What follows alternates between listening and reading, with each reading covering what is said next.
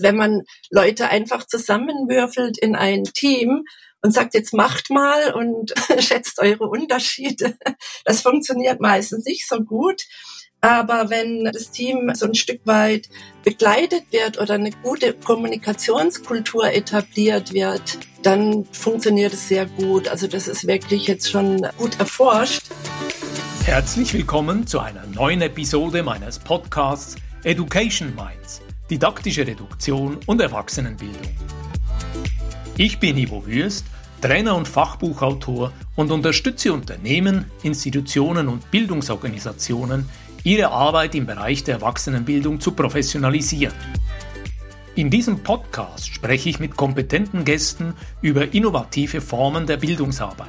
Du gewinnst wertvolle Hinweise und Inputs rund um das Thema didaktische Reduktion und Erwachsenenbildung. Ich freue mich, dass du heute wieder mit dabei bist. Willkommen zu einer neuen Folge in der Podcast-Reihe Education Minds, didaktische Reduktion und Erwachsenenbildung. Heute bei uns zu Gast Professor Dr. Gundula Gwen Hiller. Hallo Gwen, schön, dass du mit dabei bist. Ja, lieber Ivo, ich grüße dich herzlich aus Berlin. Gwen, du bist wo im Hintergrund Sprach- und Kulturwissenschaftlerin. Du hast über zwölf Jahre das Center for Intercultural Learning in Frankfurt-Oder geleitet, hast aktuell eine Professur an der HDBA, an der Hochschule der Bundesagentur für Arbeit und Aufträge an zahlreichen Universitäten. Dazu bist du schon länger als Trainerin für interkulturelle Kommunikation, Diversität und Personalentwicklung international unterwegs. Und kürzlich hast du ein Fachbuch mit dem Namen was wir von anderen Kulturen lernen können, im Gabal Verlag publiziert. Erzähl uns etwas aus deinem Leben. Ja, wo soll ich anfangen? Ich bin gar nicht so wahnsinnig weit weg von der Schweiz aufgewachsen, nämlich in der Region um Freiburg. Da habe ich auch studiert, eben Sprachen, Französisch, Italienisch und deutsche Literatur und Sprachwissenschaft und habe dann jahrelang im Bereich ähm, auch Sprachenlektorat, äh, Verlag gearbeitet und habe dann aber mit Mitte 30 gedacht, oh, jetzt muss ich noch mal was anderes machen. Und in der Zwischenzeit gab es das Studienfach interkulturelle Kommunikation, was es zu meinen Zeiten noch gar nicht gab. Und dachte ich, das ist ja was Tolles. Und so kam es, dass ich ja eine Doktorarbeit zu dem Thema dann ähm, konzipiert habe und auch gleich angenommen wurde an der Europa-Universität Viatrina in Frankfurt an der Oder. Dann bin ich mit Sack und Pack von Freiburg in den Nordosten in Deutschland gezogen und widme mich seitdem diesem spannenden, faszinierenden Thema. Ich reise sehr gerne. Ich habe inzwischen über 50 Länder bereist und habe auch in fünf Ländern gelebt und gearbeitet beziehungsweise studiert. Ja, und äh, mich faszinieren einfach andere Kulturen. Wir Menschen haben natürlich viel, was uns verbindet, aber es gibt eben auch einiges, ähm, wo wir, wenn wir mehr drüber wüssten, uns vielleicht noch besser verstehen könnten. Du, das ist interessant. Da gibt's ja gleich mehrere Sachen, die uns verbinden. Die Sprachen. Bei mir war das Spanisch und Englisch und dann eben auch dein neues Buch, was wir von anderen Kulturen lernen können. Und ich würde gleich zu Beginn von dir gern von diesem Buch ein bisschen mehr lernen. Was hat dich dazu inspiriert? Wer ist die Zielgruppe und worum geht es darin? Ja, ich publiziere ja viel, aber meistens akademische Texte und ich hatte einfach das Bedürfnis, jetzt auch nochmal andere Zielgruppen zu erschließen. Also nicht nur die akademischen, sondern einfach, äh, sage ich, Menschen wie du und ich, die gerne reisen, die sich für andere Kulturen interessieren, die sich gerne inspirieren lassen von neuen Ideen und habe deshalb ein unterhaltsames Sachbuch geschrieben, das ist beim Gabal Verlag erschienen zu Ende letzten Jahres eben mit dem Titel Was wir von anderen Kulturen lernen können. Das war eigentlich nur der Arbeitstitel, aber der Verlag wollte den dann übernehmen und der sagt ja auch ein Stück weit aus, was drin ist, nämlich eine Reise durch die Welt der guten Ideen und Konzepte. Ich schreibe so aus der Perspektive einer ja Mittel-Nordeuropäerin, ähm, westliche Welt, natürlich ähm, und reise einmal durch eben ganz unterschiedliche Kontinente mit den Leserinnen und Lesern und schaue, was können die besser in Bezug auf Kommunikation, auf gesellschaftlichen Zusammenhalt, Innovation. Was machen die gut in Richtung Lebensplanung, Alltagsgestaltung, Gesundheit und Nachhaltigkeit? Das Thema Kommunikation, das du hier einbringst, das finde ich besonders interessant. Und ich habe es selber bei Auslandseinsätzen, ich habe länger in Kuba gearbeitet, in Venezuela, herausfordernd erlebt. Und ich beobachte auch, dass in der von mir moderierten LinkedIn-Fachgruppe Transkulturelle Kompetenz, wo du ja auch Mitglied bist, dieses Thema immer wieder aufgegriffen wird. Kannst du uns ein bisschen mehr dazu erzählen? Ja, also jetzt spreche ich direkt aus der deutschen Perspektive, weil ich weiß, dass wir da auch kulturelle Unterschiede haben in Deutschland und in der Schweiz. Auf jeden Fall. Wir Deutschen sind ja sehr bekannt dafür, dass wir sehr direkt sind in unserer Kommunikation. Wir haben da auch natürlich innerhalb von Deutschland Gefälle zwischen ähm, Freiburg und, und sag ich mal, ähm, dem äußersten Norden, Nordosten. Und äh, dennoch, ähm, wir werden wahrgenommen von ganz vielen Menschen aus aller Welt als eben sehr, sehr direkt bis hin zum Unhöflichen. Und ja, das kann man sprachwissenschaftlich wunderschön aufzeigen im Sinne, wie werden ähm, Bitten formuliert oder wie werden eben Kritiken, Feedback geäußert etc. Und da schneiden wir Deutschen immer ähm, auf der Skala ähm, weit ähm, bei dem Pol ähm, direkter Sprachgebrauch ab. Und da haben wir einfach dann auch im Kontakt mit anderen Kulturen eben Probleme einerseits, was so die Wahrnehmung von Höflichkeit angeht, äh, eben wie, wie äußert man Kritik. Wenn es zu indirekt kommt, dann verstehen wir es oft gar nicht. Wir merken den Wink mit dem Zaunfall gar nicht. Also es gibt viele Kulturen, da, da wird erstmal viel mehr beobachtet. Zum Beispiel ähm, habe ich ein Konzept in meinem Buch geschrieben, das heißt Nunchi. Das kommt aus Korea, das heißt ähm, übersetzt das richtige Augenmaß und beschreibt eine Form der Kommunikation, wo eben die sehr ganzheitlich ist, wo eben die andere Person auch erstmal sozusagen intuitiv gelesen wird wo man ähm, wirklich versucht, auf die andere Person sehr empathisch einzugehen und wo Harmonie einfach im Vordergrund steht auch. Wir haben das auch im Japanischen, da heißt es die Luft lesen, was ich auch einen sehr schönen Ausdruck finde. Und ich würde sagen, das ist jetzt nicht unsere Kernkompetenz hier. Wunderbar, dieses Beispiel geht mir natürlich sehr nahe. Ich war ja in meinem früheren Leben rund 15 Jahre mit einer Frau aus Südkorea verheiratet und unser Sohn ist zur Hälfte Koreaner und dieses Zeilen zwischen den Zeilen lesen können, das war natürlich viel auch Paargespräch, äh, damals bei uns in der Beziehung. Und ich würde gern von dir noch hören, du bist eben Professorin, du bist Trainerin, du bist Speakerin und auch Buchautorin zum Thema Diversity und interkulturelle Kompetenz im Arbeitsumfeld. Ich habe auf deinem LinkedIn-Profil auch gesehen, dort steht interkulturelle Kompetenz und Diversity als Chance. Was ist dir bei deiner Arbeit besonders wichtig oder gibt es gar ein Herzensthema? Ja, also ich habe ähm, sehr lange habe ich jetzt ähm, Hochschulforschung gemacht, weil mich das unheimlich ähm, betroffen gemacht hat, als ich erfahren habe, dass 50 Prozent der internationalen Studierenden in Deutschland ohne Abschluss wieder nach Hause fährt oder ohne Abschluss hier bleibt. Also dass die, die Quote des Scheiterns sehr, sehr hoch ist. Und ich dachte immer, Mensch, was für eine Ressourcenverschwendung und habe deshalb die letzten Jahre sehr viel gearbeitet in Bezug auf, was können Hochschulen machen, um diese internationalen Studierenden äh, besser zu unterstützen. Und da habe ich relativ viel publiziert, unter anderem eine Fallsammlung, die inzwischen gibt's da zwei Bände, eine Frage der Perspektive eins und zwei, die gibt's auch gratis als Download mit so Fallbeispielen auf was für Probleme, Hürden, Hindernisse treffen internationale Studierende und in Band 2 dann auch internationale potenzielle Mitarbeitende ähm, in Deutschland. Und ich versuche in, in meiner Arbeit dafür zu sensibilisieren, was für ähm, ja, kulturelles Wissen ähm, vielleicht noch hilfreich wäre, je nach Arbeitskontext, in dem man sich befindet, welche Haltung wichtig ist, um vielleicht auch Vielfalt zu begrüßen, um mit Fremdheit umzugehen und auch Handlungskompetenzen. Also was müsste ich können, um zum Beispiel Menschen, die in den deutschen Arbeitsmarkt ähm, integriert werden möchten, ähm, besser zu beraten. Lass uns hier einen Moment auf ein sehr drängendes Thema einsteigen in Deutschland und in der Schweiz und das Thema heißt Fachkräftemangel. Ich habe nämlich auch schon bei unserem Vorgespräch wenn bemerkt, dass dir dieses Thema Fachkräftemangel unter den Nägeln brennt.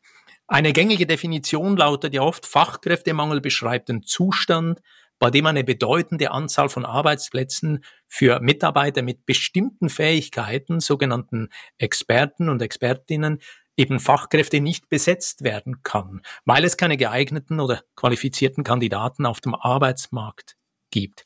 Ich habe dich so verstanden, mit deiner Arbeit forderst du Organisationen oder Unternehmen auch dazu auf, diversitätssensibler zu handeln und zu sprechen. Meine Frage an dich, wie können Organisationen oder Unternehmen deiner Erfahrung nach durch bewussteres oder eben diversitätssensibleres Handeln und Sprechen Fachkräfte gewinnen und halten? Ja, ne, Handeln und Sprechen, sehr komplexe Themen. Sprechen ist zum Teil, äh, Sprechen wird ja auch je nach Perspektive als gleich als Handeln ähm, betrachtet. Also schon allein die Art und Weise, wie ich über andere Menschen mit anderer Herkunft oder wenn wir jetzt Diversity angucken, eben mit bestimmten Diversity-Merkmalen, ähm, wie ich über sie spreche und mit ihnen spreche, ist eben ganz viel Botschaft drin, ähm, was die Wertschätzung angeht und eben auch Inklusion, Einbezug oder Ausgrenzung. Ne? Man kann so sprechen, dass man bestimmte Leute immer wieder markiert und ausgrenzt oder eben eine inklusive Sprache anwenden. Und ich weiß nicht, wie es bei euch in der Schweiz ist. Bei uns ist in Deutschland gerade wieder die Gendersprache, die Debatte kocht gerade hoch wirklich. Es gibt ähm, sogar Bundesländer, die das jetzt verbieten möchten oder die es schon verboten haben bei uns. Und ähm, na, da geht es ja um die Inklusion von Frauen und die sprachliche Sichtbarkeitsmachung von Frauen und auch den sprachlichen Einbezug von Personen, die sich nicht einem bestimmten Geschlecht zuordnen möchten. Und die Zahl der Personen nimmt einfach wirklich deutlich sichtbar gerade zu. Das ist so ein Themenkomplex, der in Bezug auf diversity-sensibles Sprechen eben gerade sehr aktuell ist.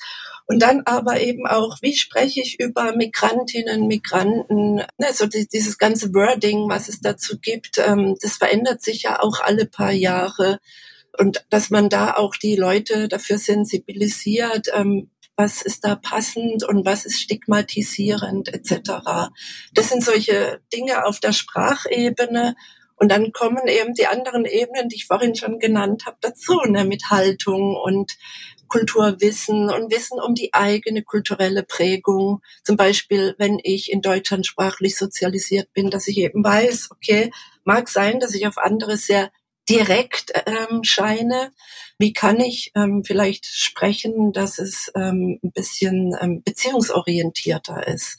Also da liegt auch ein großer Fokus auf meiner Arbeit, einfach beziehungsorientierte, verbindende Sprache. Ich verstehe dich so, dass es manchmal auch darum geht, wie auf eine Metaebene zu gehen und vielleicht auch einen Moment zu erklären, äh, wie ticke ich, wie funktioniere ich, äh, welche Art von Feedback gebe ich normalerweise und vielleicht auch, wie nehme ich das wahr, wie das bei uns kulturell üblich ist. Du hast vorhin die Schweiz erwähnt. Hier ist ja immer die Herausforderung, dass wir natürlich mindestens ein viersprachiges, im Prinzip noch ein mehrsprachiges Land mit alten Sprachen der einzelnen Minderheiten sind, aber vier Offizialsprachen. Und es kann schon sein, dass wir in der Schweiz durch unsere Geschichte ein bisschen geübt sind, immer wieder auf Ausgleich, auf Verständigung zu setzen und gut darauf zu achten, dass beispielsweise die italienische sprachliche Minderheit oder die Romandie, die französischsprachige Minderheit, beispielsweise in politischen Prozessen sicher genügend abgebildet oder repräsentiert ist. Und trotzdem diese Gender-Debatte, die du angesprochen hast, die wird bei uns auch, ich würde sagen, vor allem von Gruppierungen am rechten Rand bewirtschaftet die das äh, als sehr wichtiges Thema da immer wieder einbringen, diese Herausforderung. Im Prinzip geht es darum, Menschen auf die Bühne bringen, vom Rand in die Mitte. und das eben auch sprachlich so zu fassen, dass diese sich eingeschlossen, willkommen, besser beteiligt fühlen können. Ich habe den Eindruck, es ist mit Herausforderungen verbunden, so eine sprachliche Sensibilisierungsarbeit. Ich stelle mir vor, da tauchen Hürden auf in Organisationen, in der Gesellschaft. Gibt es hier von dir so Erfahrungen mit dieser Transport oder Vermittlung von diversitätssensiblen Ansätzen? Ja, also was ich gerade schon erwähnt habe, ne, diese politische Strömung, die sich bei uns in einigen Bundesländern jetzt gerade ganz stark macht, die ähm, haut ja voll in die Kerbe, dass Diversity so ein Thema ist für die akademische Blase und so weiter, dass einige wenige der ganzen Bevölkerung jetzt aufzwingen wollen, wie sie zu denken und zu sprechen hätten etc. Das ist gerade ein ganz großes Hindernis und ich denke mir manchmal, das ist gerade eher kontraproduktiv, überhaupt mit diesen Themen rauszugehen, ähm, weil gerade so eine negative Stimmung da ist. Und jetzt zum Beispiel äh, die Bundesagentur für Arbeit, die gibt jetzt auch bald einen neuen Sprachleitfaden raus. Ähm, das ist Deutschlands größte Behörde mit über 100.000 Mitarbeitenden. Und es wird hier ein Zeichen gesetzt, dass das Thema wichtig ist. Da geht es nicht nur um Gender, sondern generell um inklusive und aber auch gerechte Sprache. Und da war jetzt auch die Befürchtung, ähm, dass das, was in den einzelnen Bundesländern ähm, jetzt gerade passiert, betrifft es uns dann auch als Behörde, weil die sitzen ja alle in den einzelnen Bundesländern. Aber ähm, es ist, ähm, wir haben das geklärt juristisch. Ähm, als Bundesbehörde betrifft es uns dann nicht. Aber sowas ist natürlich eine sehr, sehr große Hürde, wenn plötzlich ähm, bestimmte Dinge verboten werden. Oder es gibt auch viel Skepsis in Bezug auf Diversity-Trainings oder interkulturelle Trainings ähm, in Bezug auf das ähm, da vielleicht eher Leute stigmatisiert werden und Stereotype eben ähm, verfestigt werden und so weiter. Und das ist, ähm, glaube ich, ganz wichtig auch, wie man diese Dinge vermittelt. Und man darf die nie mit moralisch erhobenem Zeigefinger vermitteln, was leider oft genug passiert. Kann ich mir gut vorstellen. Das kommt bei den Leuten einfach nicht gut an, sondern die Frage könnte lauten, wie können wir es besser machen? Wie können wir es inklusiver gestalten, dass sich mehr Menschen angesprochen fühlen und auch ihr Potenzial in die Gesellschaft, in den Betrieb, in das Team einbringen können. Und ich würde beim Stichwort Team gern noch einen Moment einhaken und dich fragen, wir arbeiten ja sehr oft am Schluss eben auch auf Teamebene und wenn es dort darum geht, diese gegenseitige Wertschätzung zu erhöhen, vielleicht auch mit der Absicht, produktiver zusammenarbeiten zu können, indem eben die Vielfalt der einzelnen Mitglieder stärker berücksichtigt wird, hast du hier konkrete Ideen, Erfahrungen, wie das gelingen könnte? Ja, sicherlich hast du auch gehört, dass diverse Teams im, am Ende besser zusammenarbeiten und innovativer sind und produktiver sind. Aber es braucht eben einen bestimmten Prozess dafür und so eine bestimmte Awareness. Also wenn man Leute einfach zusammenwürfelt in ein Team, und sagt, jetzt macht mal und schätzt eure Unterschiede. Das funktioniert meistens nicht so gut. Aber wenn das Team so ein Stück weit begleitet wird oder eine gute Kommunikationskultur etabliert wird, dann funktioniert es sehr gut. Also das ist wirklich jetzt schon gut erforscht. Und ich mache am allerliebsten auch mit meinen Studierenden oder wenn ich so einen, einen, kurzen Kurs habe und wirklich nur wenig Zeit habe mit Menschen, ganz, ganz gern das Wertequadrat von Schulz von Thun wo es darum geht, dass ne, man, man nimmt zum Beispiel jetzt als Wertepaar, was sich erstmal konträr gegenübersteht, jemand ähm, kommuniziert sehr ehrlich, sehr direkt und so weiter, sagt, was er denkt oder sie. Und dann nimmt man eine Person, die eben indirekter kommuniziert und ähm, harmoniebetonter kommuniziert. Und dann lasse ich die Leute erarbeiten, was ist denn das Positive an beiden Arten zu kommunizieren? Was ist der Vorteil? Wofür dient es auch? Und dann lasse ich sie erarbeiten, was ist das Negative und was kann dabei nerven sozusagen und erklärt dann eben ähm, diesen Perspektivwechsel, diesen Transfer von, da ist jemand anders als ich und der nervt oder sie zu, aber diese Art des Verhaltens hat ja auch ganz viel Positives und das braucht es oft, diesen Transfer, ähm, damit dann ähm, Andersartigkeit eben wertgeschätzt wird. Ich bin sehr dankbar, dass du das Wertgradat Schulz von Thun hier besprichst. Ich habe auch schon mit Anna Fuchs die in Barcelona von dort aus arbeitet, äh, darüber mich ausgetauscht. Sie ist sehr stark mit diesem Wertequadrat unterwegs und ich verwende es selber in meinen Trainings zu transkultureller Kompetenz sehr gern und eben diese Gedanke auch anzusprechen, das könnte eine Herausforderung sein, wenn das Team so zusammengesetzt ist und diese Unterschiedlichkeit und Diversität äh, kann einige von uns äh, natürlich bereichern, aber manchmal auch tüchtig auf den Senkel gehen, weil die Unterschiedlichkeit uns irgendwie triggert. Und ich würde gerne an dieser Stelle die fragen. Hier in der Podcast-Reihe Education Minds, didaktische Reduktion und Erwachsenenbildung, hören ja viele Bildungsfachleute zu. Und mich würde vor dir interessieren zu hören, wie profitieren diese Bildungsfachleute oder vielleicht die Bildungseinrichtung, wo sie beschäftigt sind, deiner Erfahrung nach von einer diversitätssensiblen Kommunikation.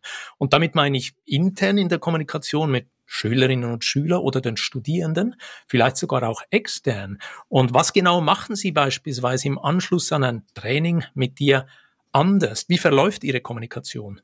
Ja, ich habe ja gesagt, ich war lange in der Hochschulforschung tätig und da habe ich mich auch beschäftigt mit unterschiedlichen Lehr- und Lernstilen.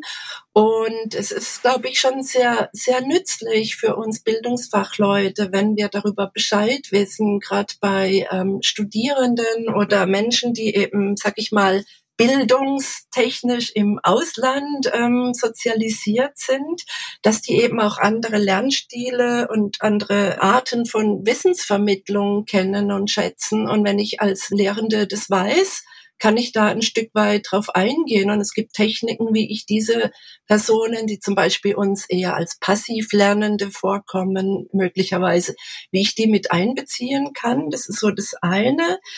Dann, ohne zu sehr ins Detail zu gehen, aber es gibt natürlich ähm, sehr hierarchieorientierte Kulturen, wo auch eine große Distanz zur Lehrperson herrscht. Und wenn ich ähm, das richtig einordnen kann als Lehrperson, warum manche Schülerinnen, Schüler oder Teilnehmer so zurückhaltend sind, dann kann ich damit auch besser umgehen und es einbeziehen. Und ich würde sagen, ähm, dass sich auch Lehrkräfte wirklich aus allen Bereichen, wenn die ähm, Grundwissen haben zu interkultureller Kommunikation und Diversity, dass sie das eben als Querschnittsthema mit in ihre Lehre einbinden können. Also ich habe vorhin erzählt, dass ich mit Fallbeispielen sehr viel arbeite. Man kann natürlich auch, wenn man Case Studies macht, egal in welchem Fachbereich, kann man die international und interkulturell denken und so aufbereiten. Und ich fände es super toll, wenn jedes Kind in der Schule schon das Wertequadrat lernen würde, zum Beispiel. Ne? Also da kann man ganz, ganz viele Sachen, glaube ich, mit in die eigene Lehre einbringen aus dem Bereich. Gwen, vielen Dank für deine Impulse, im Prinzip sind es Impulse zur Zukunftsfähigkeit unserer ganzen Gesellschaft, der Bildungsorganisationen und eben der Bildungsfachleute. Ich fasse mal hier gern zusammen, was ich mir notieren konnte in unserem Gespräch. Nummer eins, ich nehme mit, kulturelle Vielfalt ist bereichernd, manchmal auch herausfordernd. Künftig wird das Thema noch an Wichtigkeit zunehmen. Wir haben das Stichwort Fachkräftemangel angesprochen und es wird alle Berufsgruppen und eben auch Bildungsfachleute betreffen. Und schließlich hast du am Schluss so ein Plädoyer mitgegeben, diese interkulturelle Kommunikation als Querschnittsthema zu denken und aktiv in den Lernangeboten und im Dialog immer wieder diese Vielfalt auch zu thematisieren. Habe ich etwas vergessen? Gibt es Ergänzungen von dir? Nee, das hast du super zusammengefasst. Vielen Dank, lieber Ivo. Gwen, wo findet man Informationen zu deinen Angeboten? Wo kann man sich mit dir verbinden? Also ich habe eine Website, die heißt ggwenhiller.com, also mit zwei G, zwei N und zwei L. gegwenhiller.com, komm mit C. Und dann findet ihr mich aber auch auf LinkedIn, einfach unter meinem Namen, Gundula Gwen Hiller. Ich bin da relativ aktiv. Ich versuche einmal pro Woche, manchmal zweimal auch ähm, spannende Impulse zu teilen. Fantastisch, wunderbar. Gwen, ich bedanke mich für dieses aufschlussreiche Gespräch und wünsche dir weiterhin alles Gute. Danke, lieber Ivo, dir auch. Hat Spaß gemacht. Wenn dir diese Podcast-Folge gefallen hat, dann freue ich mich über einen Like und eine positive Bewertung auf Apple und Spotify. Mehr Informationen zu mir und meiner Arbeit findest du auf www.education-minds.com und auf LinkedIn. Alle Links findest du immer auch in den Show Notes. Ich freue mich, dich auch in der nächsten Episode wieder mit dabei zu haben. Bis dann, dein Gastgeber Ivo Würst.